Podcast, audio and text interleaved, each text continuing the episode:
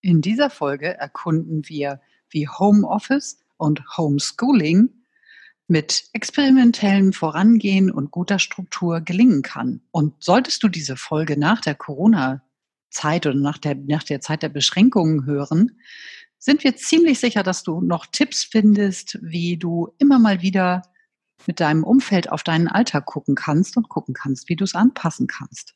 Es ist ja immer wieder komplex und immer wieder neu. Aufmerkmomente zum Weitergehen im Transformationsprozess. Bei uns bekommst du Einblicke in Spannungsfelder direkt aus unserer Arbeitspraxis. Du kannst Impulse zum Nachdenken oder konkrete Ideen finden für die Entwicklungsprozesse, die dich persönlich in deinem Unternehmen oder gesellschaftlich gerade antreiben und umtreiben. Du hörst Katja und Sven. Katja begleitet mit evolutionärem Coaching persönliche und organisatorische Transformationsprozesse. Dabei inspiriert sie Menschen dazu, das Leben und die Arbeit mit Leichtigkeit zu gestalten. Sven ist Moderator und hilft Menschen in Teams oder Arbeitsgruppen, schwierige Gespräche zu führen und zu einem Ergebnis zu bringen. Viel Spaß! Hallo Sven! Hallo Katja! Wie gut. Wir haben uns gar nicht so viel Zeit gelassen dazwischen, sondern haben gesagt, wir machen einfach gleich weiter, weil das Thema Homeoffice ja. ganz oben auf war. Haben zwischendurch auch mal Witze erzählt, deswegen ist die Laune jetzt am Anfang dieser Episode so gut. Ja, genau. genau, wunderbar. Außerdem haben wir uns ein bisschen warm gelaufen. Ja, Homeoffice, du wolltest noch was loswerden. Ja, ich wollte was loswerden und zwar würde ich mit dir gerne einmal die Tipps sammeln, die uns jetzt begegnet sind. Ob nun bei uns selber oder bei unseren Kunden oder privat, ist völlig egal. Die fürs Homeoffice gelten und helfen, die Zeit jetzt, die neu ist. Also ganz banal, glaube ich, ganz am Anfang steht eine wahrscheinlich eine sehr angepasste Tagesstruktur, die anders drauf guckt, wie, kriege ich genug Schlaf, wie sorge ich aber auch ein bisschen für Bewegung bei allem, was mit den Auflagen verbunden ist.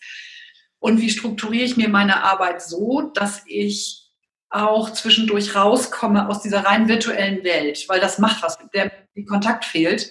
Und mir ist es an ein, zwei Tagen so gegangen, dass ich zu lange wirklich nur per Kopfhörer, Telefon oder virtuell äh, online gearbeitet habe und am Ende des Tages irgendwie das Gefühl hatte, mein Kopf ist nur noch da drin und ich selber, das ist überhaupt nicht mehr verbunden. So, das heißt, es braucht eine gute Struktur. Was würdest du sagen, braucht es noch, auch in Bezug auf Handling mit Kindern, die zu Hause sitzen und ziemlich viele Aufgaben kriegen aus Schule? Also mir kommt eine Sache in den, mir kommt eine Sache in den Kopf, die, ähm, die vor allen Dingen daran ansetzt, nicht, nicht zu erwarten, dass man in der Situation 100% Leistungsfähigkeit abrufen kann. Also in diesem Tag, man wird nicht, man kann sich den nicht vollplanen und das dann genauso ablaufen lassen, sondern gerade mit Homeschooling, jetzt ist es, ähm, in Schleswig-Holstein sind gerade Ferien, jetzt habe ich das Thema zum Glück gerade nicht mehr, aber ich hatte es ja vorher zwei Wochen. Ähm, der Tag verläuft dann nicht so, wie man ihn planen kann. Das heißt, wenn man diese Struktur aufstellt, braucht die eine Beweglichkeit. Das heißt, da sind feste Bestandteile drin, wie wir wollen mindestens äh, Deutsch und Englisch schaffen, ich möchte mindestens die und die Arbeitspakete von meiner Arbeit schaffen und wir wollen auf jeden Fall rausgehen ähm, wir haben ja den, den ganz großen Vorteil, dass das Wetter ganz traumhaft ist seit Tagen. Das heißt, ähm, man hat jeden Tag die Möglichkeit rauszugehen und wir dürfen noch rausgehen. Das ist, das ist ja etwas, was in anderen Ländern teilweise nicht mehr vorstellbar ist, rauszugehen.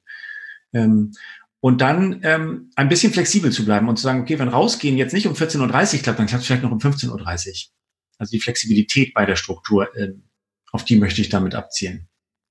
Aber wie gehe ich dann damit um, dass äh, wir haben in einer anderen Folge darüber gesprochen, wie ist das im Umgang mit Teams und mit, mit, meinen, also mit meinen Kollegen, mit, mit, mit meinem Chef und sowas. Ähm, wie, wie gehe ich damit um? Würdest du ja. das machen? Also das hängt davon ab. Ich kenne, ich ähm, habe einen Fall sehr nah erlebt, wo, wo die Führungskraft das, glaube ich, nicht zugelassen hätte, dass die Person im Homeoffice sagt, von 14.30 Uhr bis 16 Uhr erreicht ihr mich nicht. Da bin ich mit meinen Kindern draußen, aber dafür haue ich um 20.30 Uhr nochmal eine Schicht rein. Ähm, wenn ich das mit meinem Chef nicht ansprechen und nicht verhandeln kann, dann mache ich meinen Job bis 17 Uhr und gehe dann mit den Kindern raus. Ähm, wenn ich aber das Gefühl habe, das funktioniert nicht, das ist nicht realistisch, dann, dann ist der Weg halt in die Verhandlung zu gehen mit dem Team und mit den Vorgesetzten und sagen, okay, was sind denn wirklich die Zeiten, wo wir für uns erreichbar sein müssen? Was ist, das ist das eigentlich Aushandeln von Regeln, wie in der normalen Teambuilding auch.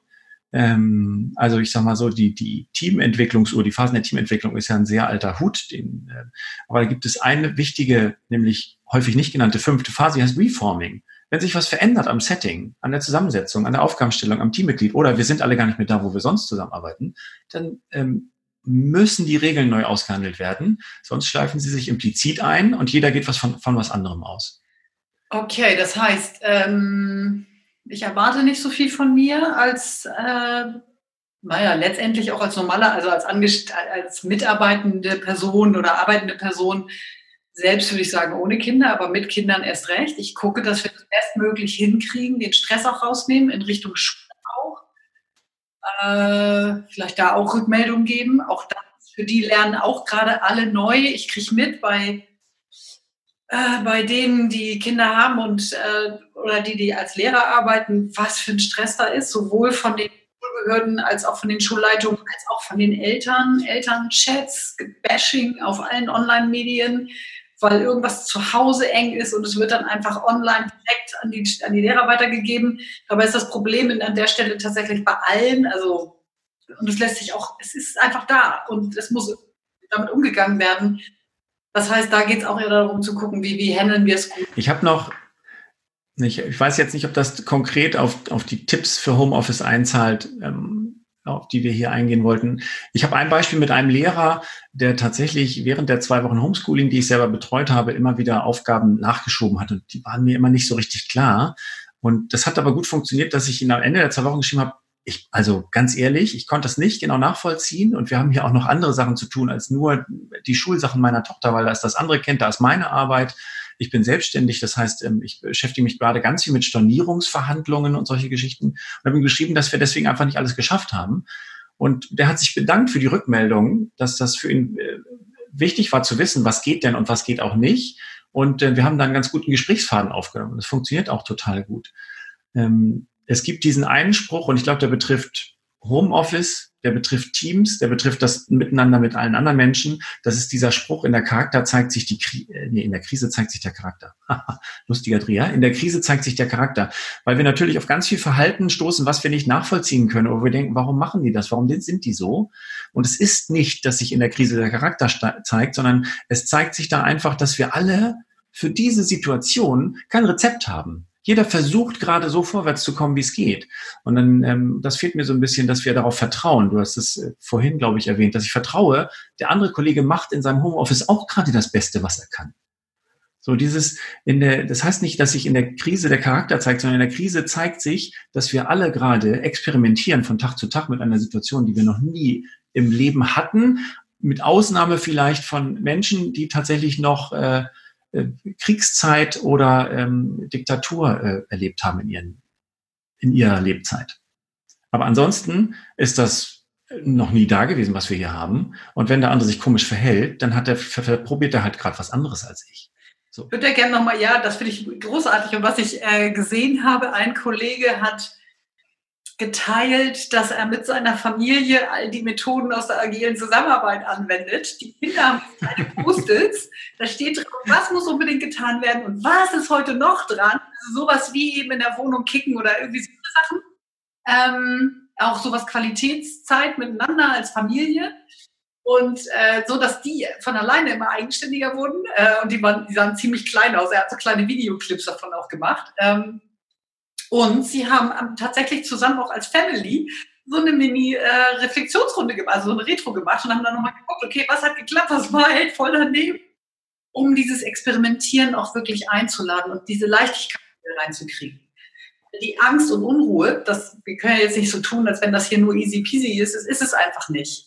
Da ist ganz viel diffuse Angst. Wir waren da noch nie, das stimmt. Es ist eine diffuse Angst, es ist nicht ganz klar, wo geht die Reise hin? Es wird ja im Moment auch immer noch angekündigt, die Welle, die eigentliche Welle für Deutschland ist noch gar nicht da. Wir kriegen aus anderen Ländern mit, was da sich ab muss wahrscheinlich, also von dem, was wir von den Bildern sehen und hören, ähm, dass da immer wieder diese Leichtigkeit reinkommt. dass, dass dieses Drama, diese Angst, diese Sorge nicht überall sich breit macht, sondern genau das, hey, wir können hier nur zusammen Hand in Hand oder eben virtuell Hand in Hand und oh, ja.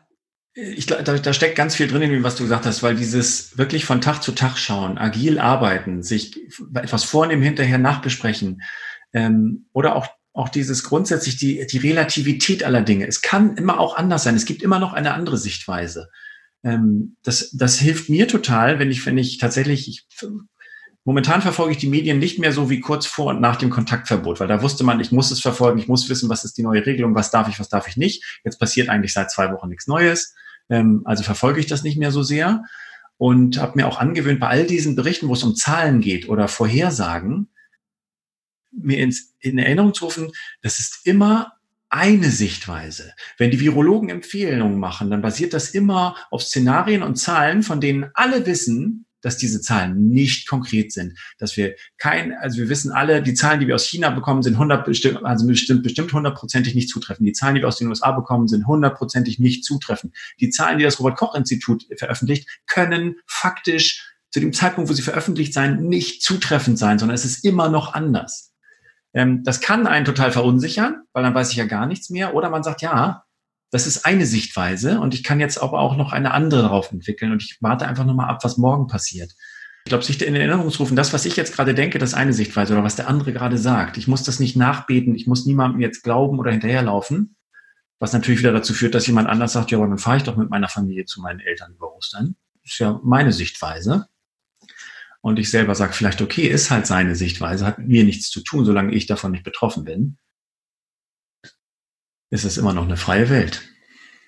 Ja, und interessanter Punkt, den du ja gerade ansprichst, weil ich glaube, da ist eine Grenze, wo, wo, wenn wir uns, also wenn ich die Person kenne, zumindest mal etwas genauer nachzufragen und zu gucken, was sind Beweggründe, wie wird das abgewogen. Ähm, als wir uns entschieden haben, äh, dass wir ähm, Kinder aus der, aus der Nachbarschaft äh, in der, in der, mit den Hausaufgaben äh, unterstützen. Jetzt im Moment haben wir gemeinschaftlich als Erwachsene zusammen abgewogen, was ist der Nutzen und was ist die Gefahr. Und ähm, das ist in dem Falle sehr überschaubar. Ich, ich besuche im Moment äh, weder meine Eltern noch irgendwelche anderen älteren oder gefährdeten Personen. Und ich bin mir sehr bewusst, dass ich dieses Risiko eingehe und kommuniziere das ganz offen und kann den Rest danach sehr gut organisieren. Das, da habe ich eine Entscheidung zu mit der bin ich transparent und die teile ich mit. Ähm, und ich finde, sowas ist echt wichtig, dass man darüber spricht, weil einfach alle einladen und dann dahin fahren und hinterher seines Lebens nicht mehr froh werden, weil man leider Überträger war. Keine gute Idee. Also da würde ich sagen, es ist gut miteinander zu sprechen. Genau wenn ich es nochmal zusammenfasse, dann finde ich schon, es gibt, es ist genau das. Zusammen immer wieder sich besprechen und gucken und miteinander austauschen. Wo stehen wir da gerade? Wie können wir es gerade bestmöglich machen? Ich meine, es gibt so viele Menschen, die jeden Tag zur Arbeit gehen und so viele Menschen um sich herum haben, die müssen sich auch dafür entscheiden, das zu tun. Und sie tun es. Und ähm, da einfach immer wieder gut zu gucken. Und vor allem das Experimentieren drin behalten, für die, die wir primär zu Hause sind experimentieren, auswerten und den Humor immer wieder reinlassen. Genau. Ich Wunderbar. Hier ist erstmal für den Moment genug. genau, und dann treffen wir uns zu unserem nächsten Gespräch wieder. Das machen wir. Hab's gut, mhm. Sven. ja, du auch. Tschüss. Ihr habt zugehört bei Aufmerkmomente von Katja Witthöft und Sven Vogt. Wir freuen uns auf euer Feedback und eure Themenvorschläge und ihr erreicht uns über unsere Websites Katja auf spielräume-entdecken.de und Sven über sven-vogt.com.